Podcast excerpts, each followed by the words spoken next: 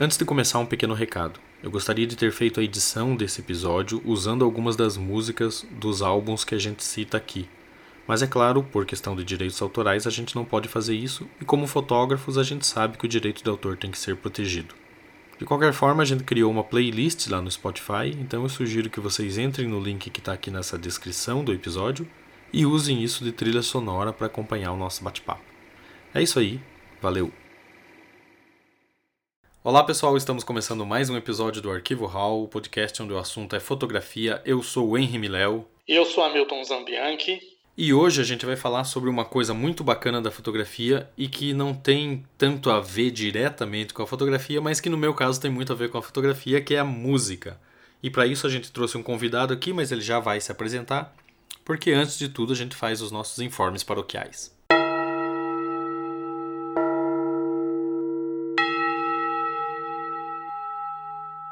Então, pessoal, para começar, a gente gostaria de convidar vocês para assinar a newsletter do Arquivo Hall.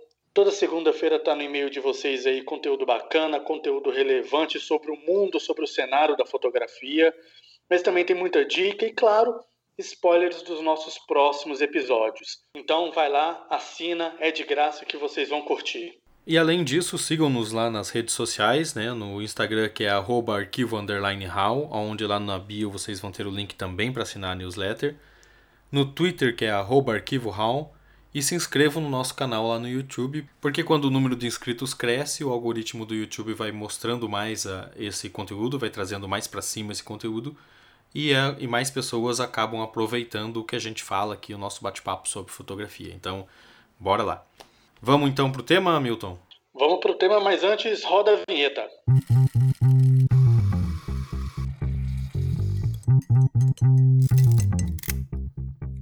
Então é isso, a gente vai falar sobre música, né? mais é, diretamente sobre a fotografia na música ou a música na fotografia. E eu queria começar dizendo que eu não me senti mais um estranho ou não me senti o único estranho quando certa vez eu vi um documentário do Sebastião Salgado, que se chama Revelando Sebastião Salgado, que foi feito e é, produzido e dirigido pelo filho dele, aonde ele conta que ele fica cantarolando enquanto ele está fotografando, e eu tenho essa mesma mania. Eu achava que eu era o único é, maluco cantarolando e fotografando por aí, mas eu não sou, há outros. E como a música sempre faz muito parte dessa desse universo de, de todo mundo, né? O universo particular de todo mundo, mas na fotografia eu acho ela bacana porque até quando você está fotografando ali e seguindo o ritmo de uma música, esse ritmo aparece de certa forma no teu trabalho. A gente trouxe aqui para conversar com a gente sobre fotografia e música, mais é, especificamente sobre grandes fotos da música, o Theo Marx. E a gente já vai começar agradecendo a presença dele aqui e também pedir para ele se apresentar e conta, Theo, quem é você? Opa, tudo bem, amigos? Que grande prazer e que grande honra estar participando do Arquivo RAL. Enfim, esse programa que é uma ponte, né, para a gente não parar, inclusive, de discutir esse assunto que é o único que a gente gosta e passar horas a fio, né? É um prazer muito grande. Meu nome é Theo Marques, eu sou fotógrafo há 22, 23 anos. A gente vai passando o tempo, vai né, perdendo a conta da coisa. Mas há 23 anos eu fotografo, há 22 anos profissionalmente é, mais especificamente em jornais. Né? Eu passei 17 anos da minha vida trabalhando para jornais diários, jornais impressos. Comecei na Gazeta do Povo, foi o primeiro jornal maior. Depois passei por Jornal do Estado, Diário Popular. Fiquei um tempo na Agência de Comunicação Oficial do Governo do Estado, no mandato do Requião, no segundo mandato do Requião. Daí fui para a Folha de Londrina, da Folha de Londrina, em 2017 eu saí, de lá para cá tem sido freela. Ainda, ainda continuo publicando alguns, alguns veículos que me contratam como freela e algumas agências também. Faço agora para o UOL e para a Folha de São Paulo, mais esporadicamente alguma coisa. Mas, né, enfim, né, a minha carreira tomou um, uma guinada lá por 2007, quando eu comecei a freelar também em corporativo, né, cobertura de eventos, e retratos corporativos, retratos para assessoria de imprensa, uma coisa mais sob a demanda do cliente, né? Um pouco o trabalho autoral acabou ficando como uma segunda atividade minha, né? Mas a terceira atividade minha sempre foi música. Desde os 15 anos eu monto banda. Então acho que até por isso você me convidou, né, Miguel? Tô desconfiado que foi. Exatamente, porque você é um baixista, né? é, uma tentativa de baixista, né? A minha história com a música é o seguinte: eu estudei música quando era pequeno, estudei, fiz aulas de piano, dos 7 anos até os 12, mais ou menos. E, claro, não toco mais nada hoje, que eu, na adolescência minhas preocupações mudaram de foco, né?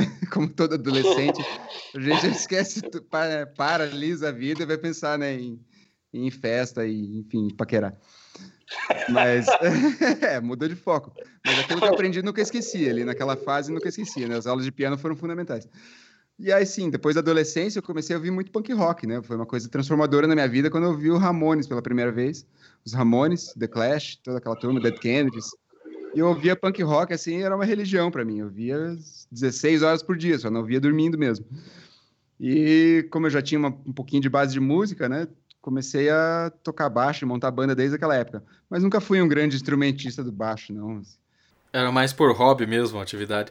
E, e eu sei mais que vocês tocam. Minha... É, você, você curte muito The Clash, né? E acho que a primeira. Porque o que a gente vai fazer aqui, pessoal?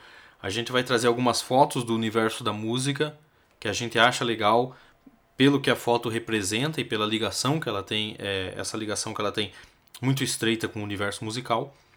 E a gente vai falar um pouco sobre isso. Então eu sei que já por ser fã do Clash, você toca hoje numa banda que faz cover do Clash, né? Você ia começar falando justamente numa foto do Clash, né? Ah, com certeza. A capa do London Calling, né? A capa do London Calling vocês devem lembrar. É um, é um ícone da, da, da, daquela época, não só daquela época, mas da música como um todo, das transformações que a música passa. Uh, a capa do The Clash, se devem lembrar, é a foto do baixista do The Clash, que é o Paul Simonon, destruindo o baixo no chão. Uma cena totalmente de revolta. E essa, essa foto tem uma história bem interessante para quem fotografa e para quem é interessado. A fotógrafa que fez aquela imagem, uh, Penny Smith, ela não, ela até hoje ela é um pouco ressentida dessa foto, porque ela era uma fotógrafa que, que trabalhava na New Music Express, New Music Express, que difícil falar isso, NME, uma publicação britânica de, de, de, música. E ela foi, depois que ela saiu da revista, ela foi contratada pelo The Clash para fazer a turnê, porque ela já tinha um grande trânsito com as bandas punks da época, né? Isso por volta de 76, 77. Em 79, ela foi contratada pelo Clash, depois de sair da revista, para cobrir a turnê, para justamente fotos de divulgação, né? Ela como uma, uma especialista da área. E ela cobriu aquela turnê de lançamento do, do London Calling antes, quando eles já estavam com, com, o disco gravado, mas não tinham lançado ainda o produto, né? o disco finalizado. E ela estava cobrindo já a turnê de lançamento. Esse show específico foi um show que aconteceu em Nova York, que, do qual saiu aquela foto da capa, onde ela mudou de posição, da posição que ela ficava normalmente. Ela costumava ficar do lado do Mick Jones, que é o guitarrista da banda, guitarrista solo, né? O Joe Strummer fazia a guitarra base porque na montagem do palco, para aquele disco, os equipamentos todos de, de som, as caixas de som ficavam do lado do, do, do Paul Simonon. Então ela não tinha muito trânsito ali, não tinha espaço para ficar em cima do palco, não conseguia imagens boas. Daí ela ficava sempre do lado do guitarrista. Nesse show específico, ela resolveu mudar de lado e fica do lado do, do Paul Simonon porque ela já tinha bastante um material extenso, né? Já tinha fotografado vários shows, já tinha um monte de fotos diferentes, é sempre do mesmo lado do palco, assim, mesmo perfil do Joe Strummer, enfim, né? A posição dos músicos. Então ela decidiu mudar, mesmo com as dificuldades de ter equipamento na frente. E justamente nesse dia foi um dia que o Paul Simon estava tendo um dia péssimo. Foi um dos piores shows que ele, ele relata ter feito. Ele estava com muita raiva, porque estava errando tudo. E ele descontou essa frustração no baixo dele no final do show, ele pegou o baixo, é, me meteu ele três vezes no chão até arrebentar, né? Ele bateu uma vez, bateu a segunda, na terceira explodiu em mil pedaços, né? E bem para o lado que a Penny Smith estava fotografando. Naquela época, as câmeras eram todas analógicas, você não tinha é, autofocos eletrônicos, você não tinha fotometria, fotômetro eletrônico muito desenvolvido, né? Já tinha, mas não tão desenvolvido. E ela estava fazendo as fotos do, do Paul Simmons tocando com foco meio cravado ali, né? Tava numa posição, regulou a distância focal, ficou ali. E de repente o cara faz aquilo, ergue o baixo e vai na direção dela para moer, né? Ela levou um susto e deu um passo para trás. e assim, por instinto, não parou de fotografar. Dava o clique, puxava filme, dava mais, fez uns seis cliques daquela, da, da, daquela situação toda, mas não, como estava tudo ali muito rápido, ela não deu tempo de ajustar o foco. E ela se ressente disso, porque depois ela foi mostrar esse material para a banda, na hora de escolher a capa com o produtor do disco, cujo nome eu me esqueci, enfim, né? Fica no link aí embaixo. o nome do produtor não, não, não tem problema, não dá para esquecer o nome da é, fotógrafa. Né? Ô, oh, caralho, minha cara. Peraí, vou é, Não é ao vivo, mas dá uma de. A gente tá rindo aqui porque o Theo caiu. De, de, tanto que ele tava mostrando como a Penny Smith fez a foto ali, ele deu uma caída. É, eu, eu, joguei a minha, minha câmera no chão agora, fiz, fui reproduzir mesmo, cara, que ele fez. É o punk rock, né? O punk rock me influencia desde sempre, é assim mesmo. Tá, Mas, voltando, vou então, retomar, tá? Você estava falando que ela, que ela é, se ressente disso porque eles escolheram uma foto que não era é, tecnicamente da forma que ela queria, era uma foto tremida e tudo mais, né? Desfocada. É, exatamente. Ela continuou fotografando por instinto, mas naquele, né, por, no impulso ali, no, calor do momento, ela não, não regulou o foco. E daí, enfim, né, fez o copião lá, que é a folha de contato, onde fica as fotinhas todas pequenas para escolha, e levou para a produção do disco, na hora de, de escolher a matéria de divulgação. Daí, passando né, pelos, pelas folhas de contato, material extenso que ela tinha, os caras olharam aquela foto do cara com o, bra... com o baixo erguido para enfiar no chão, com as pernas arqueadas, uma pose mais punk rock do universo. Falaram, é essa. Então, por isso ela se ressentia. Se ressentia de, de terem escolhido a foto, que é uma situação que eu acho que todo fotógrafo que não, não, não, tem domínio final, a decisão final sobre o material que vai ser publicado, se ressente um pouco, às vezes, dos editores, né? Você manda 20 fotos, o editor vai escolher a pior. Então, essa é a nossa assina. Eu acho que ela se sentiu um pouco assim também. É, cara, é bem isso. Se você não, se você não quiser que a foto seja publicada, você não manda para o editor. Quantas vezes a gente não fazia isso no jornal, hein? Pois é, né? Só consegue ter o domínio quem, quem é da Magnum, por exemplo, né? Que uma das cláusulas de contrato é justamente não haver modificação na foto, no formato. E, em tudo mais. Só, só ser publicado foto que é escolhida a dedo pelo fotógrafo, né? Então eles têm, têm, eles têm o controle. Às vezes a gente é editado por outra pessoa, a gente não tem esse controle, a gente está sujeito à visão de outra pessoa. Aliás, é, todo, todo o design dessa capa do London Calling, é, além da foto ser um. Né, que a foto é, é algo muito forte mas ela, ela já vem pensada de antes, né? Ela é uma, é uma como é que eu vou dizer assim, uma homenagem a, a um disco, aquele disco, o primeiro disco da Elvis Presley de 1956, né? Que tem aquela foto da, da amígdala, que é do William Red Robertson, né? Exatamente. É, a diagramação da capa não é nem baseada, né? Ela é uma imitação mesmo da capa do Elvis Presley, a famosa foto do gogó, como você bem falou que, enfim, na época já tinha sido um, um se tornado um, um, ícone, já na época, porque a música vinha, né? A música pop vinha de um padrão onde as bandas eram comportadas e brancas. De repente veio a revolução do rock and roll nos anos 50 e toda aquela, enfim, né? Toda aquela profusão cultural e aquela rebeldia que, que explodiu, assim, né? E aquela foto tem, tem esse simbolismo, eu acho fortíssimo, né? Foi naquela época uma ruptura e foi feita pelo The Clash também para ser uma coisa, uma, uma releitura daquela agressividade que representava rock and roll naquela época. Sim, que é aquela toda então, a, a, rebeldia, a ira, né, que movimentava o motor do rock and roll ali, que era diferente de, da, das fotos que vinham antes, que era sempre aquela coisa posadinha, era um negócio mais de, de quase um instantâneo, né, quase um fotojornalismo ali no meio do cobrindo um show e tal. Então, cara, eu, eu não, acho essa foto do, do The Clash muito massa. Muito É uma das é fotos que eu mais gosto, Poderosa, assim, do, do, do universo da música. Mas existem outras fotos que, que se tornaram mais famosas e, e não só por conta de, de ser uma boa foto, uma foto que casou bem né, com, com, a, com a música, é, mas também por questão da banda, né? E, e que ultrapassaram as barreiras desse limite de ou você é fotógrafo e gosta da foto, ou você é fã da, da, da música e gosta da, da, daquele álbum, daquela capa por causa do, do artista, da banda, enfim tal, que é o Abbey Road, né? Que talvez seja a foto de, de banda mais copiada da história da humanidade, né? Até, até hoje faz fila, né? Até hoje faz fila na Abbey Road, lá no, no, no local em Liverpool, para tirar a mesma foto que os Beatles fizeram. É uma ruazinha de bairro que virou um inferno de turista, né? Sim, e diz Agora que os, não, né? É, diz que, o, diz que os próprios londrinos odeiam, né? É, esse porque é, é uma rua que tem um trânsito comum, ela não é passa bastante carro até tal, então você fica naquela do quando o sinaleiro fecha, quando o sinaleiro não fecha, passa aquele monte de pato um atrás do outro e você tem que tirar foto, você não quer que o outro apareça na foto que é sua, você queria que fosse como, como a dos Beatles, só você atravessando ali, né? É, inclusive, eu, inclusive até o próximo, o próprio Paul McCartney fez uma capa de um disco dele que é só ele atravessando sozinho também, né? Pode crer. Eu acho que o Londrino, pra ser bem sincero, Miléo, o Londrino não tem esse direito, não, de tirar da humanidade esse, esse ponto turístico, não. Eles não têm esse direito mais, eles perderam aquele lugar. Não, lugar não é do mundo já. Não, não eles, eles não têm o direito, não mas. reclamar disso, mas, não mas eles têm o direito de reclamar. ficarem é, revoltados, porque na verdade o Londrino fica revoltado meio que com quase tudo, né? É, então é, o Londrina, ah, se ficar escutando, o cara. Né? Não, tô brincando, né, imagina. É. Tá mas- generalizando pra caralho. pô, Então, Londrina. É, mas essa foto, por- essa foto, por exemplo, ela foi feita pelo Ian Macmillan, né? Que ele, na verdade, ele conhecia os Beatles porque ele tinha feito um trabalho com a Yoko Ono. E não era assim um fotógrafo que estava ali no métier da, das fotos de artistas, fotos de música e coisa e tal. Mas o John Lennon acabou convencendo, ah, vamos trazer ele, porque era aquela coisa, né? A Yoko disse, né? Então, que a Yoko disse eu faço.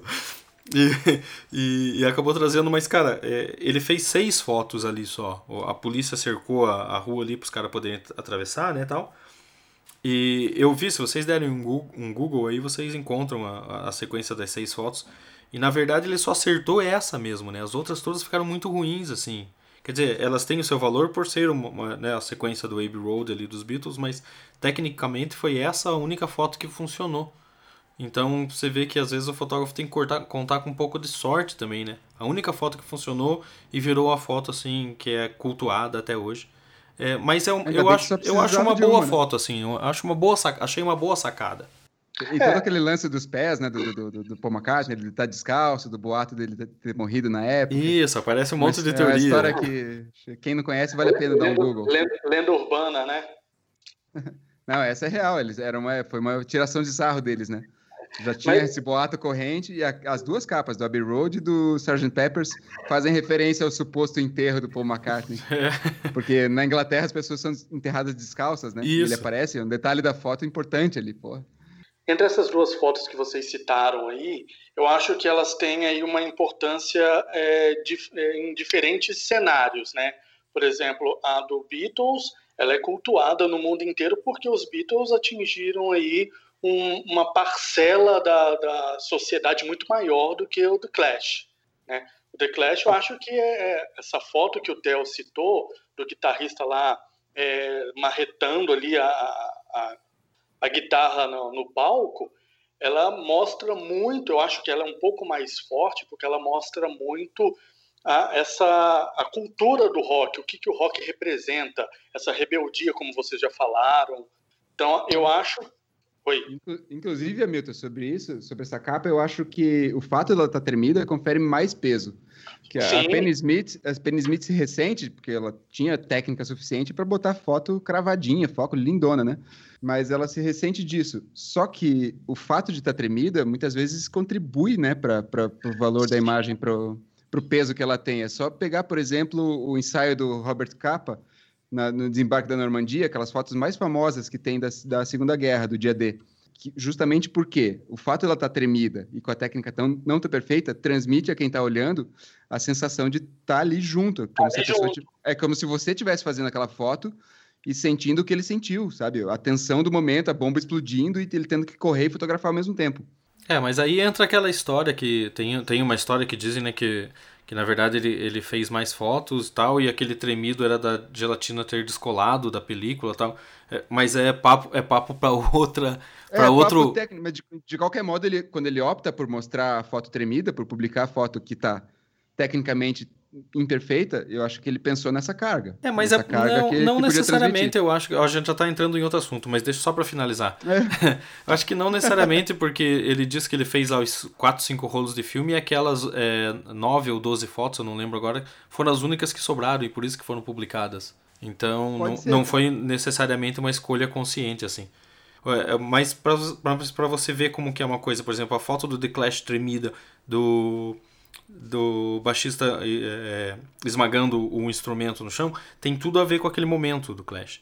E a foto dos Beatles é, é, atravessando o Abbey Road tem tudo a ver com uma questão mais pop da música. Então como a fotografia tem que funcionar. Diferente, por exemplo, que eu tinha falado do caso do, da foto do, da capa do Nevermind no Nirvana, que é aquele bebê embaixo d'água, né? Nadando atrás de uma nota de dólar, que virou até meme, né? Tem lá o, os Simpsons usaram aquilo, Futurama usou, enfim. Mas é, aquela era, é uma foto que quem fez, anotem o nome, quem fez foi o Kirk Weddle, que ele era um fotógrafo que estava só começando a carreira. Na época ele conta que ele não foi bem pago, e ele não tinha nem entendido o conceito de fotografar um bebê embaixo d'água e não conhecia a banda. Então, era um conjunto de coisas que era para dar errado que no fim acabou se tornando na capa mais famosa do Nirvana, mas eu acho que talvez muito mais por conta da, do conteúdo musical que tem dentro, né? Que, é, que talvez dizem seria o melhor disco do Nirvana, esse, o Nevermind, que seria o segundo mas é, uma, é outra capa de, de disco que tem tudo a ver com o conceito da banda dentro daquilo lá, apesar do cara não ter entendido nada e não conhecer a banda. Justamente, e tem também o peso de ser uma imagem definidora de uma geração, né, musical. Como a foto do, do, do London Calling definiu a geração punk, a foto da capa do Nirvana definiu mais ou menos a estética e a, e a linguagem visual da geração do grunge, né? Começo dos anos 90, final dos anos 80, começo dos anos 90 toda aquela é. pletora de bandas também né, no mesmo contexto.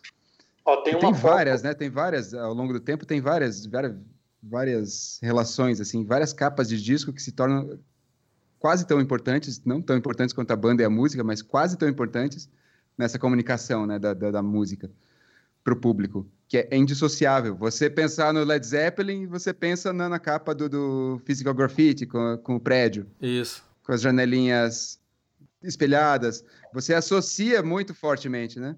Uh, você pensa em Ramone, você pensa na foto deles na rua, com o chão de ladrilho, tudo sujo. O né? David Bowie, né? Madonna com, com aquele Todos. True Blood também, que é só um, um, quase um, um retrato e tal. Mas eu gosto muito mais de, de, da fotografia, fotografia mesmo na capa, sabe? É quase como... Eu, inclusive, eu estava conversando hoje com o Hamilton, e acho que seria interessante o Hamilton falar da capa do disco do Bob Dylan, né, Hamilton? É, é uma das capas que eu mais gosto. Capas de álbuns de disco que eu mais acho mais, uma das mais icônicas e uma das que eu mais gosto, que é aquela foto do Bob Dylan é, caminhando com a namorada dele por aquela rua ali em Nova York. Então, eu acho que é uma, uma, uma fotografia ali que, pr primeiro, que é uma imagem que tem o mesmo conceito ali da, de uma foto do ator James Dean, feita lá pelo Dennis Stock, né? Que eu acho que foi feita bem antes da do Bob Dylan, que mostra o James Dean andando na chuva ali sozinho em uma das ruas ali da, da Times Square ali. Então acho que ele pegou esse conceito e trouxe para uma fotografia é, para ser colocado aí como a capa do álbum. Então é, eu acho que é uma, um retrato que mostra um pouco de como que o Bob Dylan queria se mostrar para as pessoas. Ah, até, mesmo porque, até mesmo porque o Bob Dylan, o primeiro, o primeiro disco dele, eu acho que apenas dois, duas músicas era de autoria dele mesmo, né? O segundo foi 100% de autoria do, do Bob Dylan, então ele se mostrou mais, ele se encontrou mais nesse cenário é, musical então, como ele se mostrou mais nas músicas, ele queria se mostrar mais também na capa do álbum. Então, acho que é uma, uma fotografia bem bacana, que inclusive também é, influenciou gerações aí, né? Por exemplo, yes. é, a gente tem aí é, vários famosos que quiseram fazer a mesma foto do Bob Dylan com a namorada. Então, é, tem... você tem ali, por exemplo, essa do, essa voltando um pouco ali na foto do, do Dennis Stocker ali do James Dean, é, que é uma das fotos mais copiadas também. Cara, eu acho essa foto de uma singeleza assim fantástica. É, é o cara andando na chuva, é, tava voltando num teatro, acho que num cinema, uma coisa assim. Inclusive essa essa passagem é contada naquele filme chamado Life, que conta a história da relação do Dennis Stocker com o James Dean, né, a relação de, de fotógrafo e fotografado. Quem faz o papel do Dennis Stocker, inclusive, é o Robert Pattinson, né? Que fez aquele vampiro naquela série de filmes lá e vai fazer o Batman agora. Esperamos que ele faça bem. Mas, mas isso é outro é, é tema para um outro podcast também. É, mas enfim, o, o, o que eu vi é que o, o Dylan acaba usando isso que é quase como se fosse uma street photo e que tem uma concepção assim quase de uma, de uma geração depressiva, né, daquele anti-herói que é solitário e tudo mais, apesar dele do, na capa o Dylan estar com a namorada. Então também tem muito a ver com isso, que é aquela candid foto quase como que o Bresson e o eh, Mark Ribot faziam lá muito tempo atrás. Né, Justamente. Então é, é, é uma fotografia de rua na capa de um disco e eu acho isso sensacional. Não, e essa foto foi referenciada em todo tipo de mídia, né? Já, já foi produzida em filmes. Acho que aquele filme Jules et Jean tem uma cena que é explicitamente a foto, aquela foto reproduzida, né? Exato, Com, exato. É, é, o Tom Cruise, né? Tom Cruise. Eu não gosto, eu não gosto do filme, mas a referência é bonita. é, não, a fotografia é bacana. Eu já assisti filme ruim porque a fotografia era boa. É, você acaba né, deixando mudo ali e tal, vendo as fotinhas só passando. As fotinhas se mexendo. Mas sim, pô, eu concordo com você, Milton. Essa capa, realmente, ela tem esse peso, né? E como o Milton estava falando, tem o peso também de, de representar uma. A, a, depressão de uma geração, né, nos Estados Unidos. A, a, a desilusão, a desilusão da juventude com, com, com que os Estados Unidos estavam se tornando. É, e, não, e a fotografia sempre representou isso das mudanças, né, e, do, e dos comportamentos, dos costumes de gerações. Mas, é, e isso, é claro, era sempre absorvido, mas como a gente vê em grandes álbuns de, de grandes artistas, como que eles aproveitaram muito bem isso, né, da, da, da fotografia.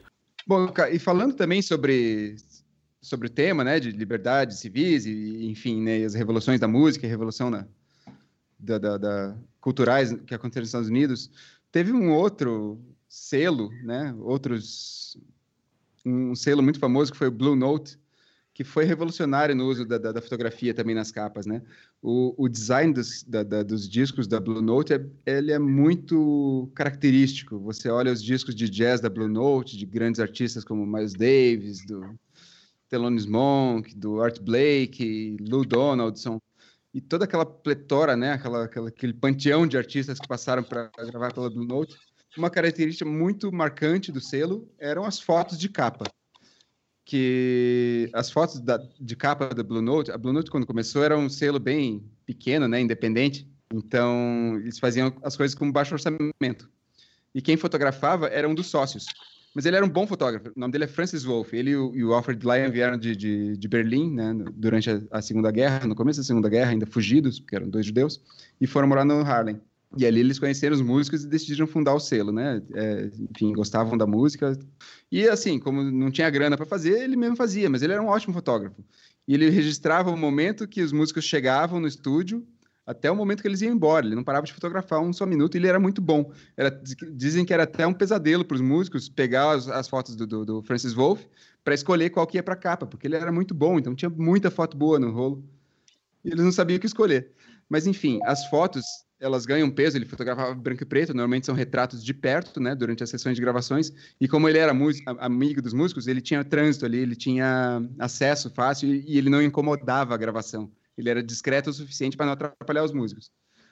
E basicamente retratos de rosto com expressões muito fortes.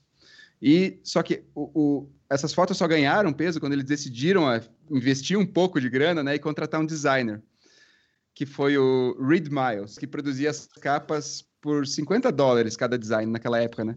Já era pouco na época, imagina hoje, né? 50 dólares era o que eles pagavam.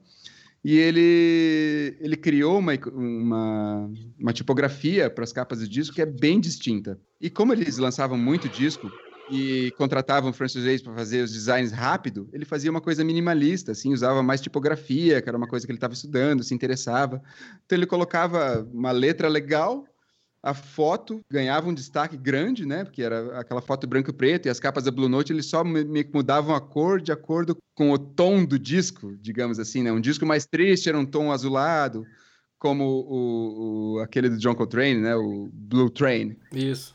Que é uma capa super famosa, que ele tá com uma cara assim de deprimido e a capa é azul. Tem inclusive até uma capa de um. Uma, não sei se é uma capa, uma foto famosa do Miles Davis, que é um um retrato bem de perto, assim, acho que é do Tutu Review, que a, a capa do disco Minas do, do Milton Nascimento dá pra você ver que é claramente uma cópia daquele retratão de, de super close-up ali, então.